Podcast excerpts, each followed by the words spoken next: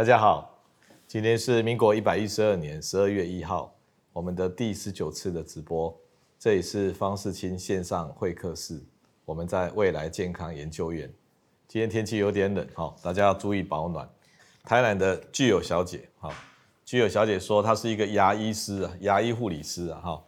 那有位病人呢，牙口无症状，却有异味，然后得知患者呢，因为母亲离世，生活巨变，产生焦虑。好，然后该如何与患者沟通？看身心科，却不让患者以为我们不治疗他这样子。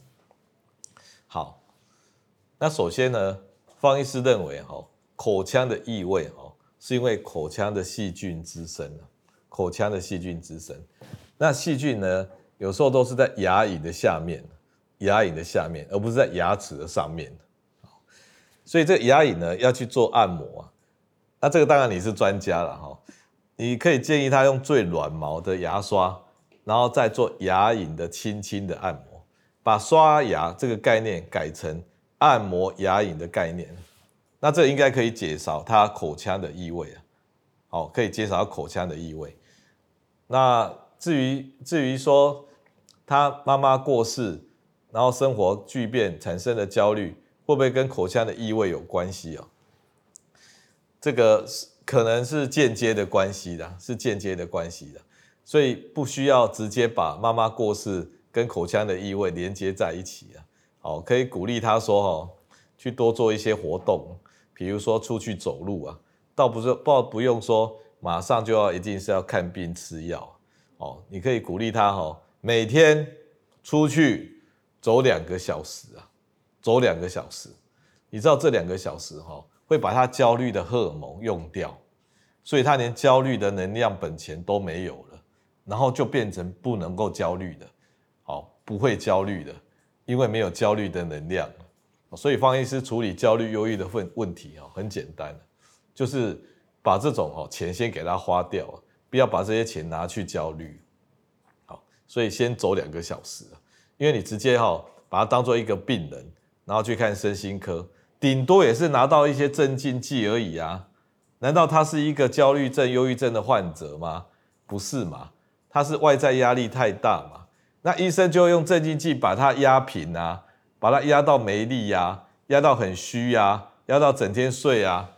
那不如自己去走路，都不用镇静剂来压。你说这样对不对？好，好。这个是方医师的的看法了哈。高雄的凯丽小姐，如何有意识的知道焦虑不安来袭时，该怎么帮助自己？好，提醒自己。那焦虑来哈，这个除非你很解离，说哦，我怎么胸闷的，我怎么手麻麻的了，好，然后呢，有时候我们都会看不到自己的内心呢，看不到自己的内心。我们都看到我说，哎，我怎么变手脚麻麻的？我怎么呼吸变快了？哦，我怎么全身肌肉僵硬了？我怎么胸口闷闷，呼吸混乱的？我怎么都喘不过气了？那身体的症状已经满满的，然后坐在我门诊面前跟我讲这些症状，但是就不承认心里有焦虑。那身体已经用各种症状去跟这个主人报告说。有问题，有问题，有问题的。这个主人竟然都还当做没事，还没有感觉，那不是一个身心解离的一个状态吗？你太不照顾你自己的内心了嘛？那也有可能哈，我们台湾哈，这个长期下来，从小啊就不太鼓励我们去面对内心呢。我们从小哈，从小就是不太去让你有机会讲话，说哦这个。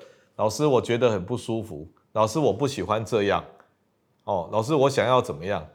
他都没有机会表达，都说不行，要配合，要合群。好，然后把它背起来，不要有意见。那久而久之呢，我们就越不会去面对我们自己的内心。就好像有些老人家哈，他明明很焦虑，然后呢，他得到焦虑的病也有可能啊，但他都不会跟家人说焦虑。他都说什么？我觉得头昏昏的，我觉得头昏昏的，然后一直说头昏头昏头晕，然后一直带去看病看检查。事实上医生就说啊，头昏啊，做检查没什么大问题啊。哦啊，他有一阵子就会说头昏，他就会打电话给家人说，哎，我又头昏了啦。那其实代表什么？我又焦虑了，我又不爽了。啊，这个不爽哦，可能是心理上的，可能是生理上的。哦，你最近都没来看他，然后就不爽，然后就说我头昏了，带我去看病。那就把它解读成翻译成最近没来看我，我很不爽。哦，大概是这个意思。那如果这时候你问那个老人说，你是不是心情不太好？然后就说对，默默的点头了，默默的点头。好，所以这个长期台湾的社会哈比较压抑，比较没有面对这些内心呐，他都在这些身体的症状，哦，血压啦、胆固醇啊，来搞那一套的。所以我们要进化哈，我们要多看看我们自己的内心。好，那如果你你这个。你这个这个该怎么帮助自己？提醒自己，你已经焦虑了。好，如果你一件事情哈，你重复的想，已经想过一遍了哦，你又再想一遍，你又再想一遍，那睡觉前也想，半夜起来也想，那你就是有心理上的焦虑了。OK，这第一点。第二点，如果你身体的症状，刚刚方医师讲的一大堆，你都有哦啊，频尿啊。全身僵硬啊，手脚发麻啦，脸发麻啦，你也是身体上的焦虑。好，OK，好，下一张，下一个是台中的 Vincent，Vincent 是是范谷的名字呢，哈，台中的 Vincent 先生，他是一个教书二十年的老师，哈，半年前毕业，遭遭毕业三年的校友指控为 Me Too，好。OK，被学校暂时停聘半年，然后等到调查结果不成立，那被校方认定说违反专业伦理，反而被解聘了。那这很奇怪哈，调查结果不成立，但是被解聘，哇塞，那这个应该要去申诉啊。那过去半年活在等待审判的焦虑中，失去内在的自信跟正常的生活作息。OK，那这一定的啊，哦。啊，我的状态就是会害怕出去跟人群接触，也不再和原有的人际交流，睡眠状态很浅眠。那你的确是处在焦虑的状态呀，处在焦虑的状态呀。哦，外在压力来了嘛，被指控是这个 me too 嘛，那再加上这个这个学校又判你这个要停职，最后失业，那前途茫茫啊，哦，人设毁坏，前途茫茫，那。那就真的很糟糕啊！哈，那就处在焦虑啊。那面对焦虑的方法，面对焦虑的方法 怎么办？这样子对不对？好，怎么办？哎，郭阳怎么办？哎，就遇到了嘛。我不知道这个这个整个内容的细节哈。那假设啦，假设你你有冤屈啦。然后也不莫名其妙被停职停业了，那也就是遇到一个很倒霉的事情啊，好，很倒霉的事情，就好像有人出去外面不小心就被车子撞到，然后骨折，然后不小心滑倒骨折，那半年都不能走路，以后走路都一跛一跛的，类似像这种事情呢，就是倒霉的事啊，就是不好的事啊，那不能说它是好的，哦，不是说你今天断了一条腿。就是为了让你去参加残障奥运会的，可以这样讲吗？好，不能吧。所以遇到倒霉的事就是倒霉的事。那我们人生呢，有时候遇到倒霉的事，我们有时候也会遇到一些好的事，运气好的事。好，那把运气好的跟运气不好的加起来，大概也是平衡。就好像你去在路上，有时候遇到连续几个红灯，哦，我就觉得今天什么日子啊？那你有时候遇到一路绿灯啊，啊加加减减就是这样。那方医师的做法哈，就是要你啊，静静的去看待这样的事情。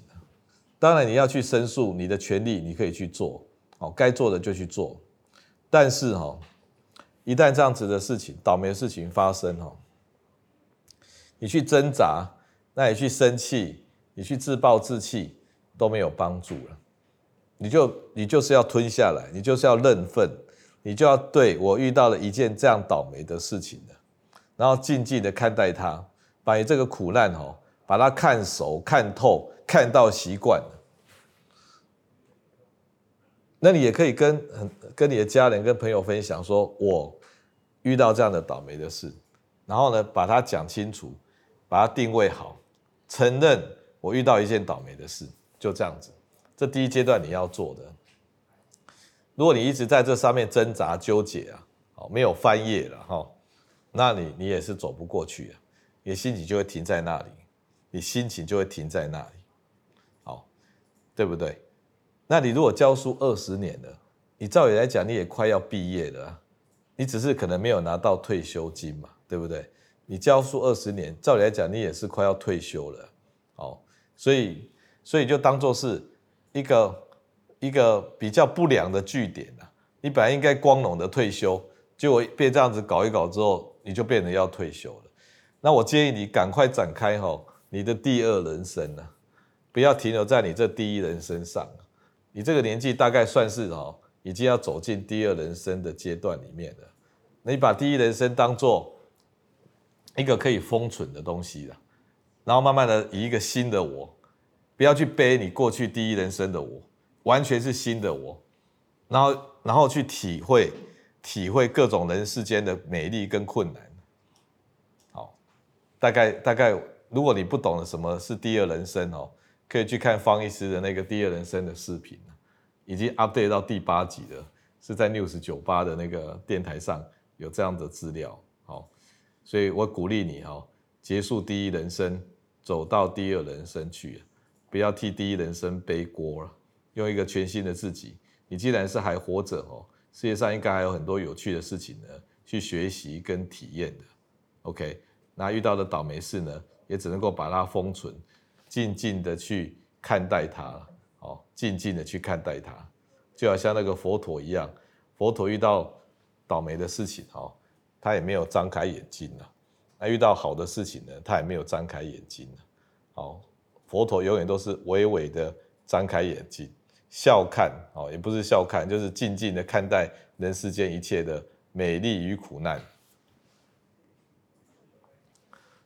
好，新北的小梁小姐总是会提前焦虑，好，提前焦虑，嗯，怎么会提前焦虑呢？就是还没有遇到事情就先焦虑的意思哦，并且会为自己做错选择而自责，嗯，这一定要的啊，影响到了其他人。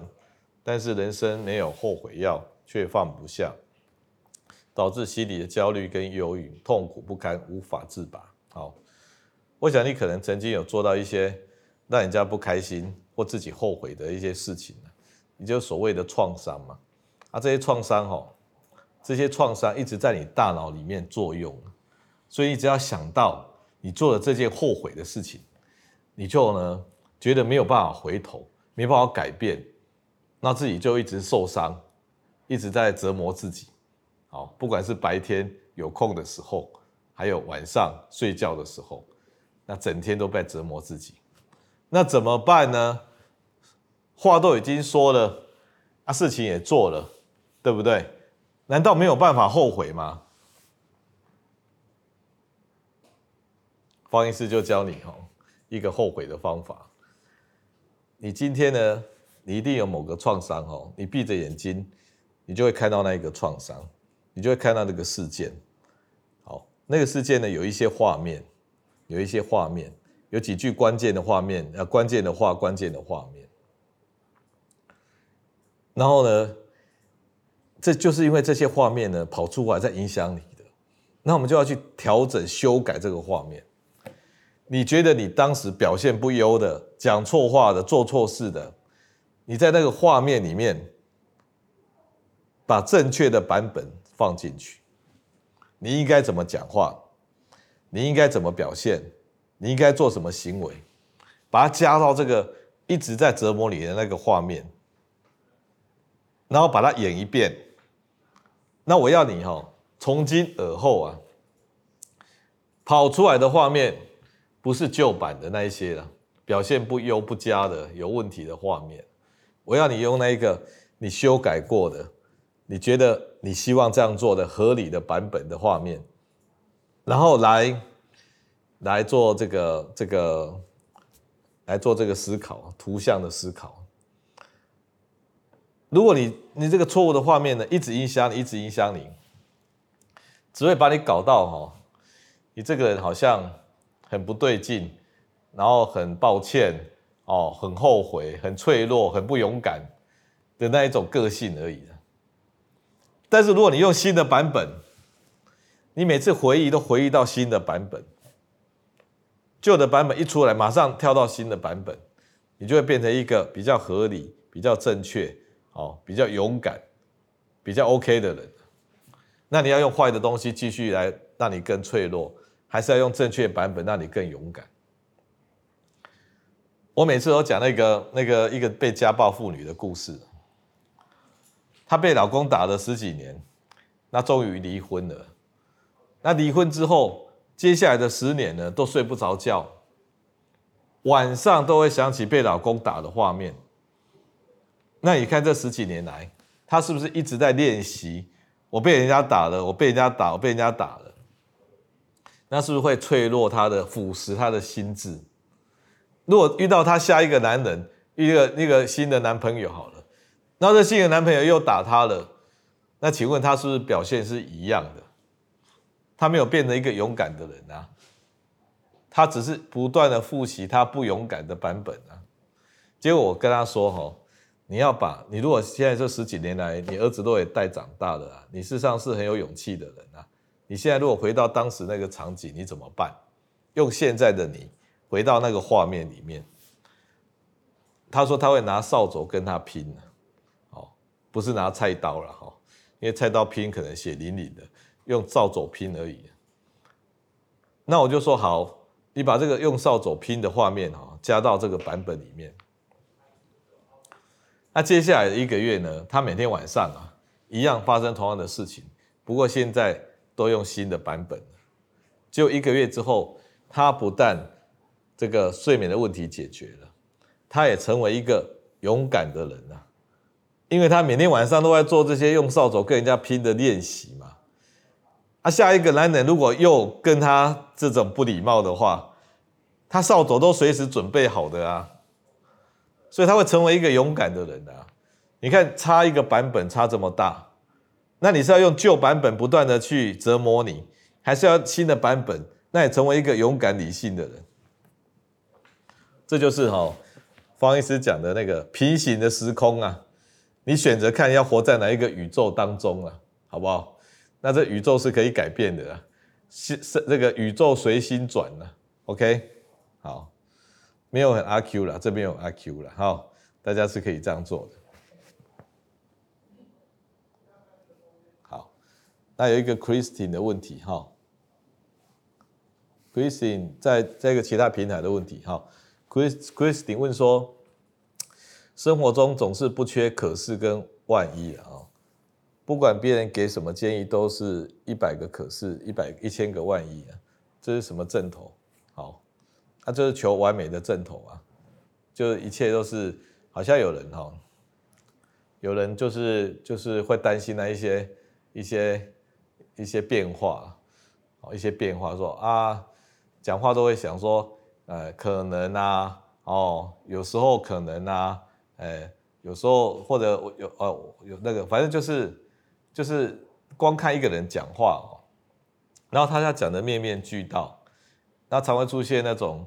啊，可是啊，可能啊，万一啊什么的，那那这种哦，这种都会去往那个那个缝里面钻的那种个性哦，代表他是一个一个怕出问题的，求完美的，希望能够控制一切的哦，讲话是圆圆满完整的，那就是心里有不安全感嘛，没有自信嘛，那所有事情都要包山包海的，很确定的。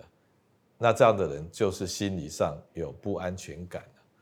那我们人又不是神，我们本来就是活在不确定的世界当中啊，所以我们怎么怎么去保证去不会发生事情，对不对？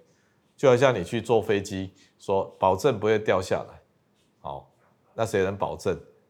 那你去那个机长室，然后一直那个飞机师在开飞机，你一直抓着机师的肩膀说会不会掉下来？会不会掉下来？就机师说：“应该不会吧？但是你继续抓我，我可能会掉下来。然后就说不要掉下来，不要掉下来。那一直抱住机师，那机师就被你抱住，飞机就失控了啊，那就真的掉下来了。哦，那有人说吃药，说这个不能有副作用，还要有好作用啊，不能有副作用，一个都不能有副作用。那这也都是说，万一有副作用怎么办？好。那什么都动不了了啊，什么都动不了了，所以我们人哦，不要活在那一种只看到万一，只看到缺点，然后就什么都动不了的。所以要妨碍你去前进哦，可能有一百个理由，一千个理由啊，但是要让你前进，只有一个理由啊，那个理由是什么？郭阳，要让你前进的唯一的理由，就是我要前进。那这个是最大的理由啊，就是我要前进，我不要停在原地，我要前进。好，我就是要前进。那至于阻挡我的这个这些可能性呢，我就不管它，忽略它，小看它，好不好？我想要前进，那个前进的动力要很强很强，才能够去忽略或小看那些可能的阻碍了。所以那些阻碍呢，大不大？有时候很大，也是没有办法解决的。但是真正能够克服那些阻碍困难的，是你想要前进的决心呢。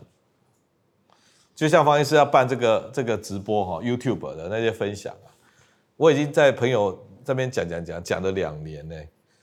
然后我到处讲说，哎呀，这个我们可以做这个啊，我有很多想法这样的。啊，一直到到这个最近这半年一年，那我们这个前面的好朋友们哦，小朋友们、年轻人，然后给予赞助支持这样子，然后我们才开始走这个。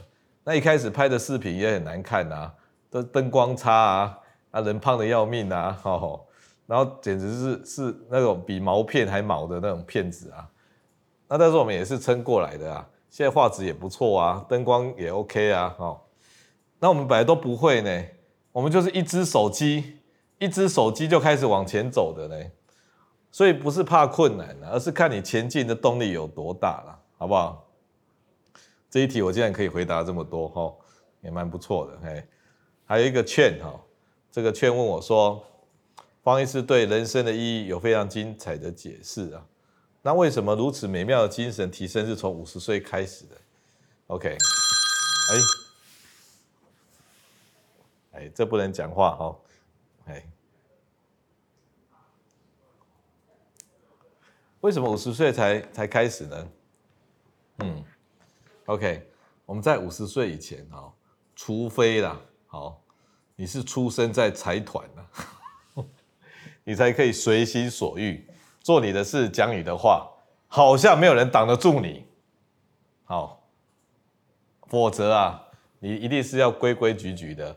去念书、写作业，好，然后把自己打扮漂亮一点，去交男朋友跟女朋友，然后上班呢，该给的任务还是要完成，然后呢，那个生了小孩，好好的教育，哦，不要太凶的知识的教育，哦，然后到了某个阶段，小孩子长大了，啊，你也存了一点钱，有房子，这时候你才可以当自己嘛。那你你现在去工作上班，你去公司上班，你跟老板说我要当自己，老板付钱来给你当自己哦，我每个月给你五万块来公司当自己哦，没道理嘛！你要当自己，你应该搬到山上去，然后吃一些野菜之类的啊，而不是下山来闹啊，对不对？除非你家里已经给你那个那个五万块了，那你就缺那五万块嘛。所以你一半的时间以上，你都没有办法当自己嘛。所以有些年轻人哈，上班族哦，他白天上班上班上班上班上班，到了晚上哦，他一点多才睡呢。你知道为什么？因为他整天都没有在当自己啊。他到了睡觉前两个小时哈，他才有独立的时间呢。所以他这时候滑手机啊，好或干嘛的，故意消磨到一点多才睡觉，因为那时候他才有机会当自己。哦所以，我们能够当自己的机会，哈，被压缩了。一直到五十岁以后，你的小孩子也不理你了，可能你老婆也不理你了，或者老公不理你，你就自己要理自己的啊。啊，这个时候你就开始啊，约朋友吃下午茶啦，喝咖啡啦，哦，那也是 OK 啦。但是方医师讲的第二人生的层次是更高的啦，哦，更高一点的，也就是说有两个层次啊，哈，第一个层次就是要还掉旧的，旧的怎么还？旧的就是用佛陀的方式还嘛，佛陀就是微微的张开眼睛，静静的看待人生的美丽与哀愁嘛。这就佛陀的方式还了。那第二人生怎么展开？就是消灭这个我，当认清我是谁，我的偏见、我的偏爱的时候，然后就消灭它。然后呢，用这个没有我的立场，静静的去欣赏这世界上的一切的美丽与哀愁，那不是很漂亮吗？在第一人生，你就是静静的去欣赏、看待它，人生自己的美丽与哀愁。第二人生，静静的去欣赏这世界的一切的美丽与哀愁，这就是方医师的人生的意义了，好不好？庄太太哈，庄太太哎问说，她跟先生睡在一起，睡眠的品质差，因为他会打呼，先生也觉得一个人在他旁边很不习惯，所以就这分房睡，独睡了哈。请问方医师要分房好，还是要怎么样？还是要一起睡啊？OK，担心分房会影响夫妻感情，应该是会影响啊。不过我我先问你一个问题哈，你现在住在现在是一起睡嘛？你是盖同一个被子的，还是每个人盖自己的被子？这有差，我跟你讲，这有差哦。所以你是盖同一条被子的，还是每个人盖自己的被子的？哈，这个这个部分哈，这个。这个这有差了哈，这问题其实其实我也不晓得重点是什么，因为因为先生打呼，然后影响他的睡眠，可是他又不习惯说离先生而去，跑去一个房间睡，哦，怕他先生认为他不理他，哦，然后抛弃他，让他一个人睡这样子，有这一种 怕有这种心态的哈，那我也介绍一个办法，你就去买一个。iPhone 的那个 Pro、iPad Pro 就是那个耳机啊，无线耳机，短柄的哦。iPhone、iPad Pro 是不是叫 iPad Pro？哦，短柄的耳机，AirPod、AirPod、AirPod 不是 iPad，AirPod Pro。那短柄的耳机呢，可以可以是抗噪的，所以你戴上去之后呢，它大概有三四个小时的作用，那你就会完全处在安静的时间时空当中。所以你先生的所有的声音都不会进到你耳朵来，那不是很美妙吗？同时不会让他吵到，又可以睡在一起，好，所以我还是建议睡在一起的，好不好？好，然后这个戴上抗噪耳机。那个陆先生哈，他说，躁郁症的郁跟忧郁症的郁如何区分呢？哈，所欠缺的是不是一样？躁郁症为什么同时会又躁又郁啊？这个你这问题其实是蛮有那个专业的水准的。我猜你是懂得一些，所以才能够问这么这么的明确的。那我也很高兴你有这个问题哈，让方医师来跟各位分享解答。首先，那个那个躁郁症的郁跟忧郁症的郁哈，有一些一样，有些不一样。好，两个都是郁啊，郁就是哈这个。很没劲啊，很没劲。好，那哪一个会比较没劲呢？是忧郁症的郁比较没劲，还是躁郁症的郁比较没劲？是躁郁症的郁比较没劲。躁郁症是缺乏多巴胺，缺乏多巴胺造成完全没劲，而且这个没劲会引发出一种哦了无生趣、生无可恋的那种极端的状况，槁木死灰啊，连看电视都不转台的啦。广告全部看了，从早到晚同一台了，不是中天那一台了，好吧，就是同一台就对了。结果，这个这个这个去，如果躁郁症的郁去要去跳楼哦，方医师说就是用跑的啦，跑跑跑，然后跳下去的，那就是躁郁症的郁了。那你不觉得很可怕吗？哦，因为他那种郁哈很痛苦啊，是很会自杀、高自杀率的郁。但是忧郁症的郁是属于血清素不足的郁啊，他是闷呐，他是觉得很很很负面呐，很负面，然后能量不足的很负面。他如果能量足哈，他会到处去跟人家讲哎，说哎呀，我觉得很痛苦，很痛苦，然后泪如雨下。可是如果他能量不足，也就是他前额叶的功能不够，他没有办法到处讲，然后自闭躲在起来，然后摔东西，觉得很痛苦。那种郁呢，算血清素的郁。这种郁哈，也比较不会去自杀，然后他会犹豫，他会坐在那个高楼的那个墙边，然后呢，不知道要不要跳下去，他坐了好几个小时，这就是属于缺乏血清素的郁，也就是忧郁症的郁。所以他们欠缺的不太一样啊。哦，那躁郁症呢？像忧郁症呢，就只有缺血清素，那血清素多一点，血清素多一点是好事啊，他不会这个搞坏呀，他就觉得很和善的人啊。然后低的时候，他就变得很焦虑跟跟那个忧郁啊。哦，焦虑就是显性的忧郁了，那忧郁就是隐性的焦虑了，好不好？那躁郁症还有躁呢？躁郁症的躁哈。他是多巴胺很多呢，那多巴胺很多哈，会怎么样？他会觉得自己很厉害呀，所以他同时哈想法很多，他停不下来，他觉得自己很棒，啊脑袋呢文思泉涌，想法不断呢，然后跳来跳去的，他觉得他可以做好多好多事情，也真的是很厉害呢。因为那个时候，如果你是一个音乐家，你会写很多曲子呢，很多作曲家、音乐家是躁郁症的呢。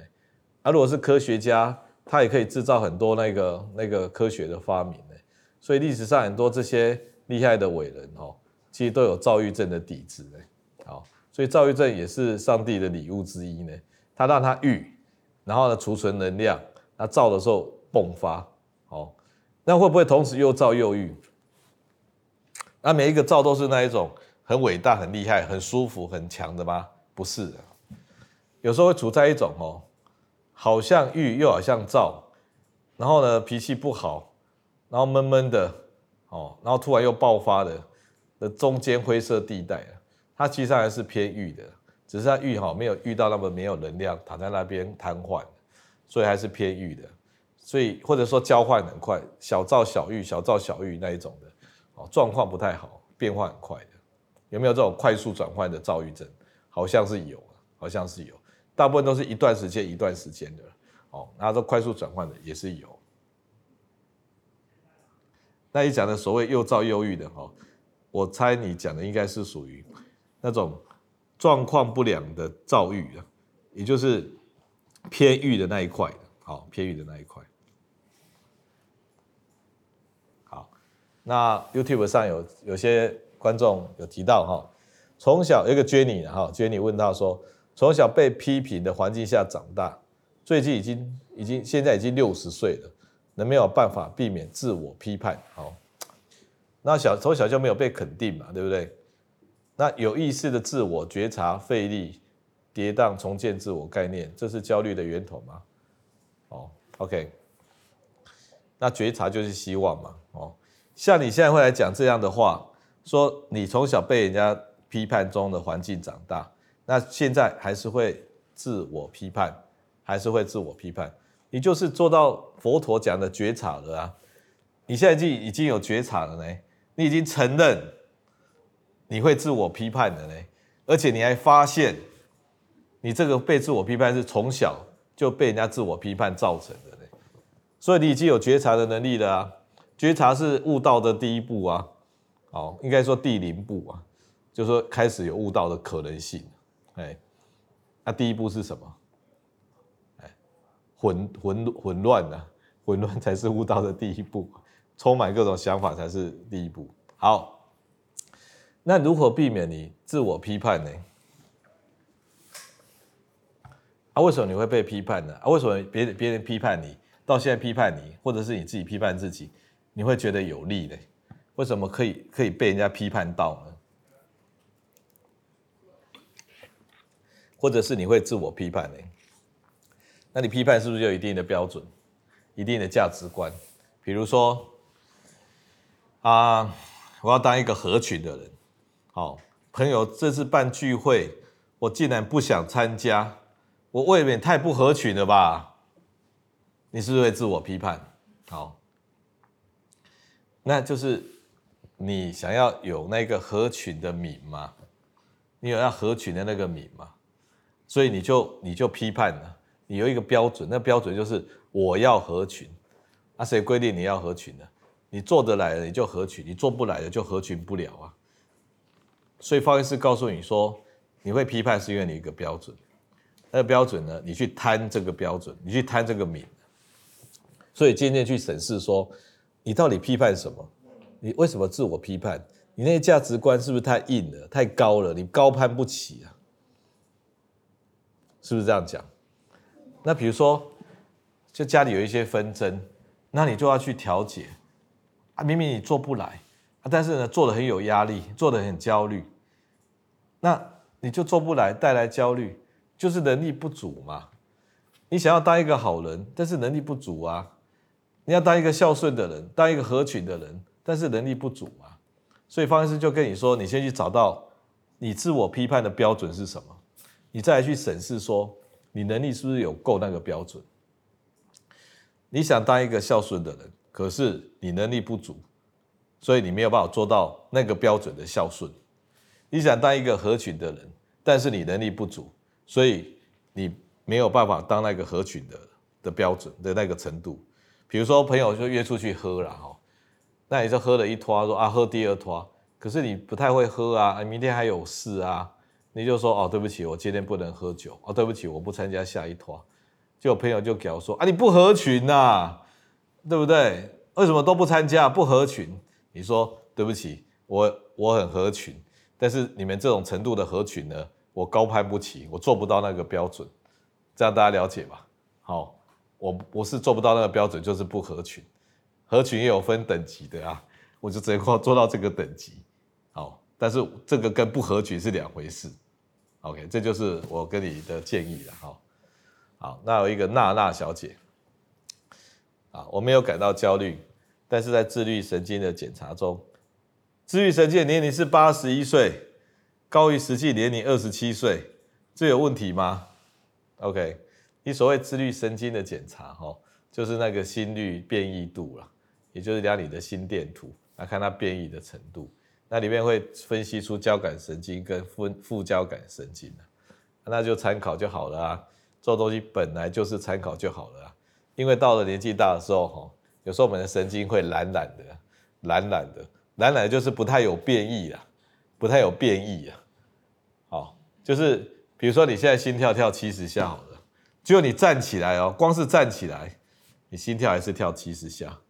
那说好，那我走路走快一点，好，走快一点，七十二下，我用跑的七十五下，那代表你的心脏不太变异啊，这不是好事啊。所以你要测试，你说你的自律神经是不是好不好？方医师教你一个简单的方法，你现在量一下你的心跳，好，然后心跳量完之后呢，你出去外面跑步，跑五分钟就好了。啊，跑一跑的时候，你看你的心跳有没有快起来？如果快个二三十下哈，那你没有问题，你心脏是快得起来的。啊，如果你你今天是老化的人哦，我跟你讲，心脏不但快不起来，然后不够用。直接快要昏倒，哦，所以就是看你心脏能不能快得起来，这个不用花大钱哦，去医院做检查。有些病人说，哎，我很焦虑，我很焦虑。那医生说，哦，我来帮你安排一个焦虑的检查，叫做自律神经检查。然后检查完之后说，啊，你没有很焦虑啊，自律神经还好啊，没有，我很焦虑，我很焦虑，哎，可是检查还好嘞，所以你没有焦虑，你不是觉得很奇怪吗？或者是病人看起来也没什么焦虑，那医生为了冲业绩，就说：“哎，我们安排一个自律神经检查。”然后检查起来说：“哎，你看起来哈很焦虑。”就是我还好啊，没有焦虑啊。有，你很焦虑，你非常焦虑。这两种很奇怪的问题啊，焦虑就要相信他的焦虑，就好像哦，有一些有一个有一个成语叫做“画蛇”啊，不，这是客，就是有一个人啊，我也忘记那个成语，让他坐船。然后他本来要去买鞋子啊，那他在家里就已经把他的鞋子哈画好一个形状了，好画一个鞋的模嘛。然后那个画在一张纸上。结果他坐船哦，坐到一半，他发现说：“糟糕，我没有带那一个画好的鞋子的模，我今天怎么买鞋子啊？”然后那个船夫啊，就觉得说：“这样不行，我们要回去拿那个鞋膜。”那明明脚就长在自己身上嘛，你不是要买鞋子吗？那到那个店里面，鞋子一套。可以就可以，不行就不行嘛？为什么一定要带那个画好的鞋膜呢？这句这这个成语叫什么？这个成语叫什么？忘了，有这个成语嘛？好，OK，一样的道理啊。你说你已经很焦虑了，然后说哦，那我们安排一个自律神经的检查，来证明你有焦虑，这就跟我刚才讲那个故事是一样的，好不好？好，又一个 K L Y W 哈，如何了解、接受潜意识留下来的伤害，或者应该如何把它找出来？那有一个很简单的办法，很简单的办法，你只要闭着眼睛给他题目，闭着眼睛给他题目。好，譬如我为什么现在会觉得胸闷？如果是跟你的心理的创伤有关的，或者是你目前的焦虑有关的，你只要闭着眼睛给他时间，他就会自动浮现脑海了。自动浮现那个心象脑海哈，就是你的心灵、你的潜意识要跟你讲的。你有时候会觉得说奇怪，不会啊，这件事情我明明搞定了啊，我怎么还会浮上心头？但是它就是浮上心头嘛，好不好？你问的问题，然后它浮上心头嘛。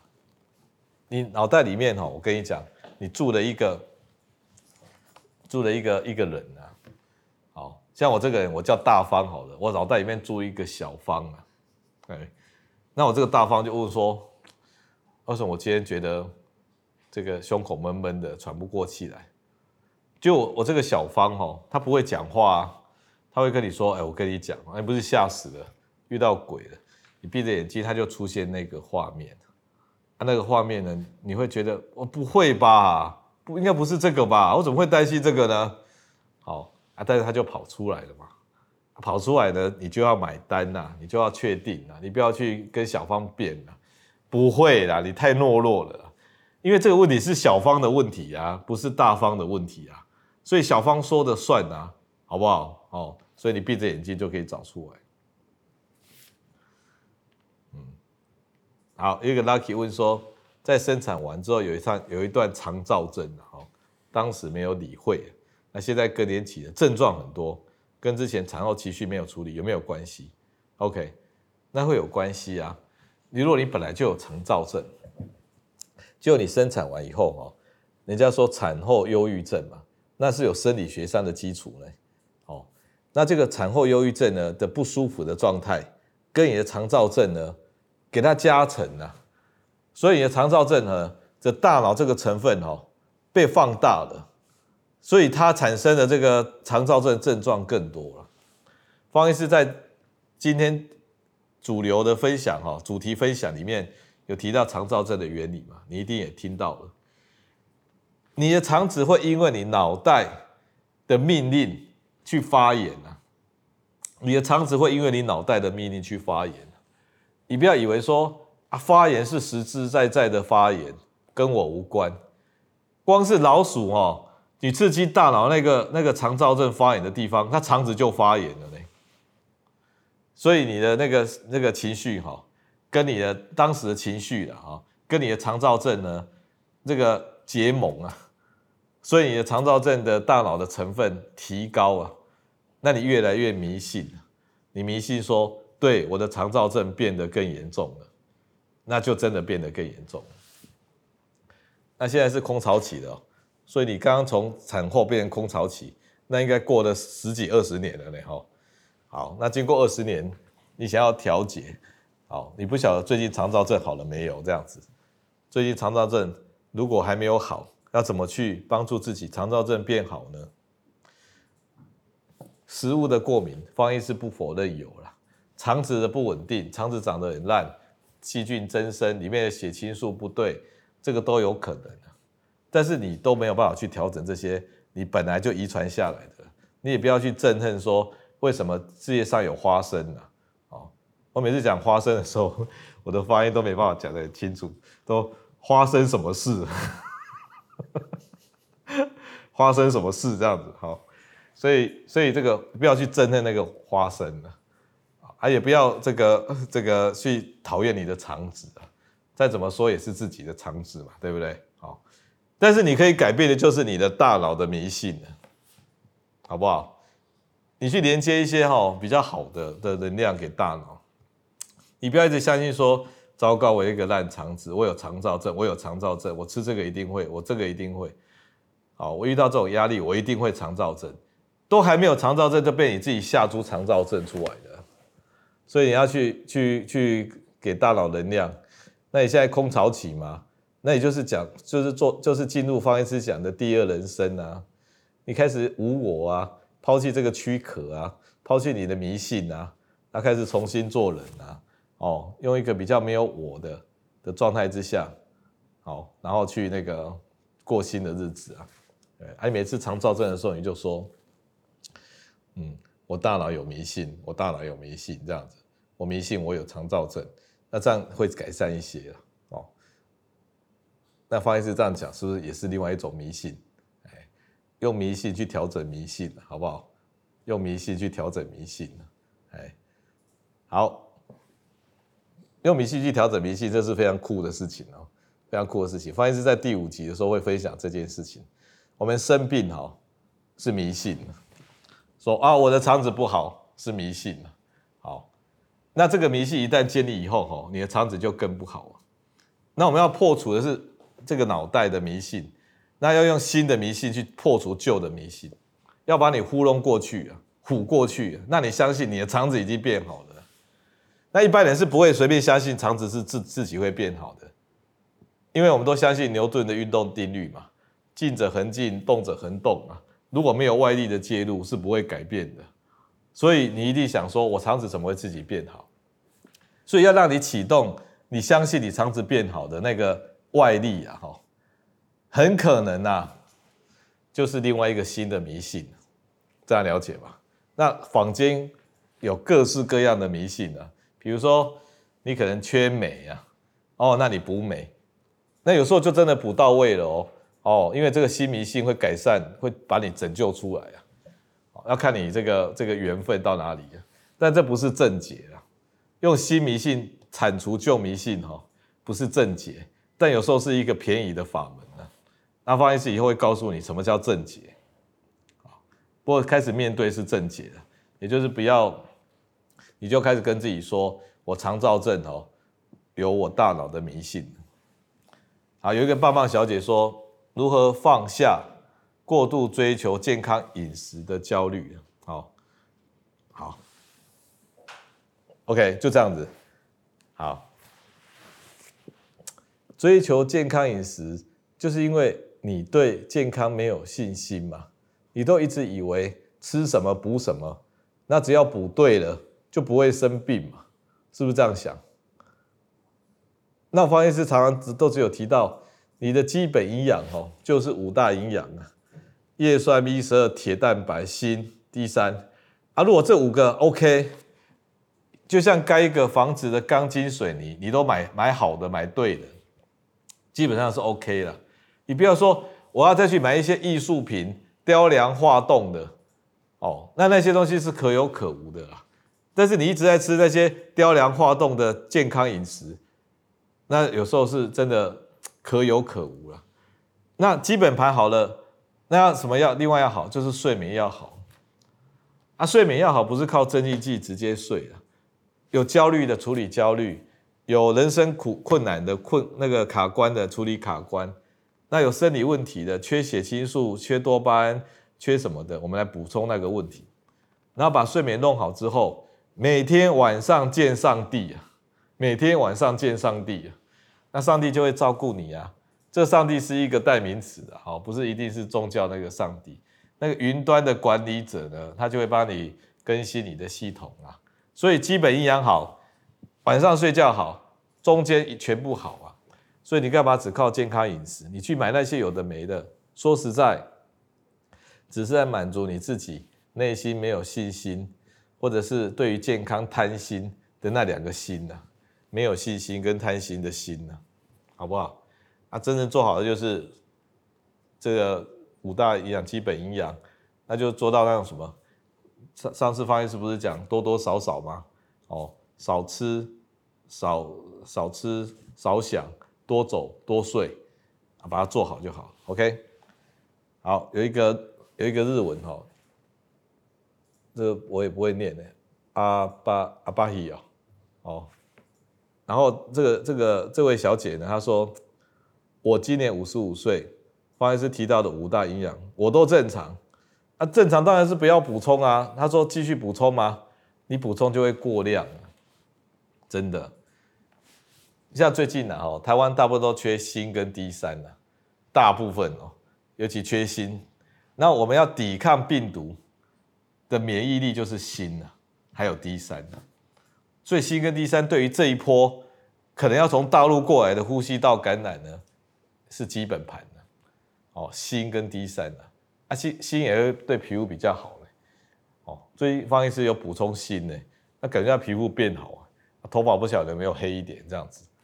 所以你不要过度补充，尤其是像 B 十二，之前方医师讲好几次了，B 十二你一直乱补充哦，你贪心说我好还要更好，我只要补充的很高很高，我的神经就会很厉害很厉害，啊，事实上是相反的，B 十二就是我们身体代谢哈，专门做 DNA 的关键步骤，其他的 B 群哦做一大堆事情哦，而 B 十二只做两件事情，第一个是负责指挥做多少 DNA。第二个负责指挥做多少蛋白质，那这两个不就是细胞合成的原料吗？所以你癌细胞吼，它都会利用某个招数让 B 十二变得很多了，癌细胞就会利用 B 十二去做 DNA 跟蛋白质，结果你还给它吃这么多，那根据去年哈一篇大规模统计的文章哈，B 十二如果破表的人呢，哈超标的人。产生癌症的机会，一般的癌症哦，实体肿瘤的肺癌啊、乳癌啊、腺什么肝癌啊，是正常人的四点七九倍。那如果你去看一些其他的小文章，都还有五倍到十三倍的。那如果是有得过癌症的人哦，然后在复原期，比如说开完刀啊、化疗啦，他想说人很虚嘛，然后就去吃 B 十二，这一群人哈，B 十二高的这一群人复发的几率。超高的，这样大家听得懂吧？所以你要去吃，你抽个血就知道了啊，就搞成全民运动。啊，台湾医疗普遍，那大家呢钱都一直买 B 十二 B 群，哦，然后去看病就一直吃镇静剂，搞到台湾哦，这个在先进国家的医疗指标啊，越来越退步了，越来越退步，令人痛心呐，哎。好，WN 哈，恐慌症发作。连看天空都会怕，看天空会怕，好，看到死这个字会怕，哦，看到怒也会怕，会不舒服，有没有什么改善呢？OK，那你恐慌症发作哈，怕的东西这么多，只要有一点点暗示的，你都怕，哦，比如看到死，你都没有真的看到什么，光看这个死，你就联想到就会怕，你代表你的大脑哈。的杏仁核哈一直在放电，非常的敏感。我建议你哦，你要吃一个足够剂量的血清素的药，因为杏仁核的固门口的那个那个固门口的哈，就是血清素啊。血清素在的时候它就出不来了，所以让它够够高哈，来把这个门口关好一点。所以你要吃足够量的血清素的药，然后然后把你这个门口关紧一点，不要让杏仁核一直在发威啊。那他说噩梦连连呢，常常梦到自己离开的父母，好，那有，然后觉得不太舒服。如果才能不要一直梦到这些了，那如果你梦到已经离开的父母是很平静的，那没有关系的，因为代代表说你的大大脑的档案里面哈，有有这个这个父母的这些画面呢，然后他就把它拿出来当做荧幕保护程式。然后把它乱一遍，乱一遍，老实说也没有什么特别的特别的意义啊，就是有什么放什么的。比如说今天我们晚上做梦的时候，哈，他不是为了做那些梦呢，他是背后在跟老天爷云端的管理者传资料呢，然后怕你无聊，他就从抽屉里面哈拿出一些图来，那些图呢，他就凑成一些一些一些小小的剧情，然后当做萤幕保护程式。那刚好你抽屉里面就放父母的照片啊，那他就拿起来用啊，哦，里面有放的很深啊，很好拿。如果今天你今天父母让你有一些一些很很不好的经验，你反而放的很深，你会把它藏起来，你知道吗？啊，那种反而比较拿不出来，啊，放的浅浅的，就在抽屉里也没上锁的，啊，就拿出来了嘛。哦，大概是这个意思，大概是这个意思。所以你不要把它看得太太太太深刻、太复杂。有人都一直叫方医师说要去解梦啊，因为我昨天讲了一集梦。然后灵魂的证据，然后接下来就想啊，那你帮我解梦。那些梦本来哈，虽然有疗愈的效果，但是有时候常常都是凑数的，凑数的，有什么放什么了。因为它就是要给你一幕保护城市杀时间的嘛，所以也不要太严肃去看待它。OK，有什么放什么而已，真正背后的传递讯息跟老天爷连线才是重要的。好，哎，那一个赖小姐说。夫妻棉被分开跟一同盖一个棉被有有差别吗？盖一个棉被体温取暖呐，啊，盖两条棉被就是棉被取暖呐，对不对？把冷气开强一点，然后棉被取暖，或者是体温取暖，这样感情才会好啊，对不对？大概是这个意思而已。我有时候怕冷的，好，多盖两条棉被这样子，嘿。一位张张暖暖哈，哎，他有成人的过动症哈，连家人都没有办法理解，嗯，常常想想不起这个家人的脸，本身有躁郁症，那躁郁症是不是多巴胺太多？多巴胺吃太多会不会好到睡不着？OK，多巴胺吃太多的确是会刺激太强啊，然后就会睡不着啊。所以多巴胺的刺激剂哈，治疗躁躁郁呃过动症的，那就是要早上吃啊。早上吃啊，好，那至于说你有躁有过动症又有躁郁症，啊，躁郁症是多巴胺起伏的病呢，起伏就是有时候太高，有时候太低。那你又有过动症，过动症是一个多巴胺不够的病，好，那一个人不够啊，又有起伏，会有这么复杂吗？好，所以我觉得你可能只是过动症而已。那过动症的人多巴胺不够哈，这个大脑不能启动。前额叶哈，常常处在关机的状态，所以他是注意力不集中啊，所以整天都是都是恍恍惚惚的，什么事情都没有办法去用心用力，只有一些刺激的东西他才可以用力，所以他常常都会找一些刺激的，好，甚至去骚扰别人的、犯罪的、吸食毒品的，然后这些这些这些这个这个这个刺激哈。比如说一直看短影音啊，拼命刷刷那个短影音啊，这也是一种上瘾的现象啊，都是为了要刺激你你的前额叶的。那这种因为多巴胺低哈，遇到事情的时候，他没有办法用大脑前额叶来安抚他的情绪，所以常常脾气都很暴躁，马上会冲出来，好，很暴怒的那一种。所以所以如果你有这个主要这个问题哈，你可以吃早上的多巴胺刺激剂。来帮助你呢，前额叶功能多一点，早上吃就好，啊晚，那到了下午晚上就让它顺其自然了，才不会影响睡眠。我猜你是没有再多一个病叫躁郁症。好，好，最后一个问题，来自香港的朋友老费哦，OK，有时候会突然很紧张，心跳很快，冒冷汗，坐立难安，啊，吃饭等公车都会这样。好这是焦虑的自律神经失调。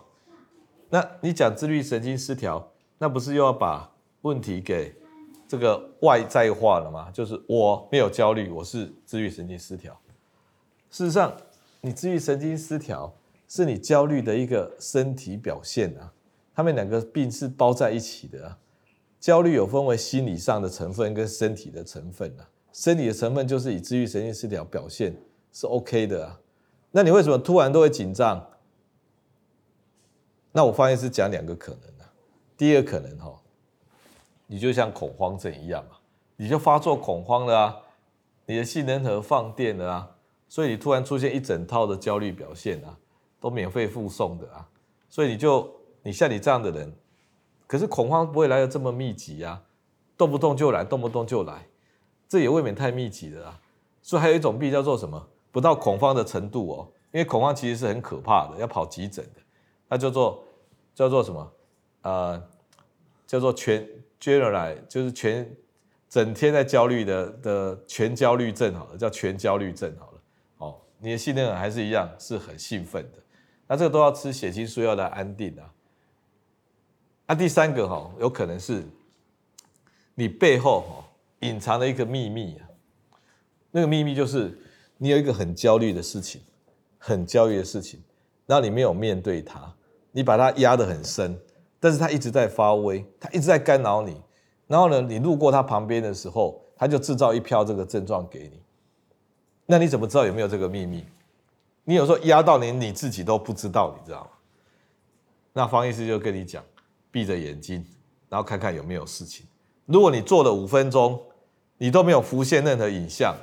你心里是干净的，那你就去找神经科医师或精神科医师，跟他要一颗这个血清素的药，好，说你有有这个焦虑症，全焦虑症。如果你有浮现什么样的影像，你就要去面对那个影像。至于怎么面对，哈，以后再好好的跟各位分享。好，OK，好，那今天就跟各位这个分享到这边。那最后最后再讲一个。一个小总结好了，那那那我们一定要一定要找到哈，我们面对焦虑的主导权呐，我们主导权呐，我们不要哈把我们身体的病全部都拆装分解，然后给医生、给医院、给检查，然后呢帮我把它治好就好了。其实我们这个身体啊是身随心转的，所以你心里这个迷信的成分哦。你把它面对挑出来，然后这是你唯一可以争取主导权的地方。你想想看哦，想想看，我们常常都愚弄我们自己啊，我们相信我们有病，我们迷信有病，好，然后就越来越生病，这是真的，这是现代的科学医学，这不是方医师在这边胡乱的。好，那以前呢也没有那么多医院跟医生，那也没那么多病民啊，结果呢，现在因为制造了很多病。很多病民，所以我们都赖给这些病，然后减少我们的责任，然后就越来越越来越活不像一个人了。所以方医师这一套提升台湾医疗文化，哈，是提升我们一个人主导权的医疗文化，不是说赶快去看医生，赶快去吃药，这样可以理解吧？好，好，那今天这个焦虑系列第三集，谢谢各位的提问，啊，我们今天在这边结束，祝你有一个愉快的、保暖的周末。谢谢各位。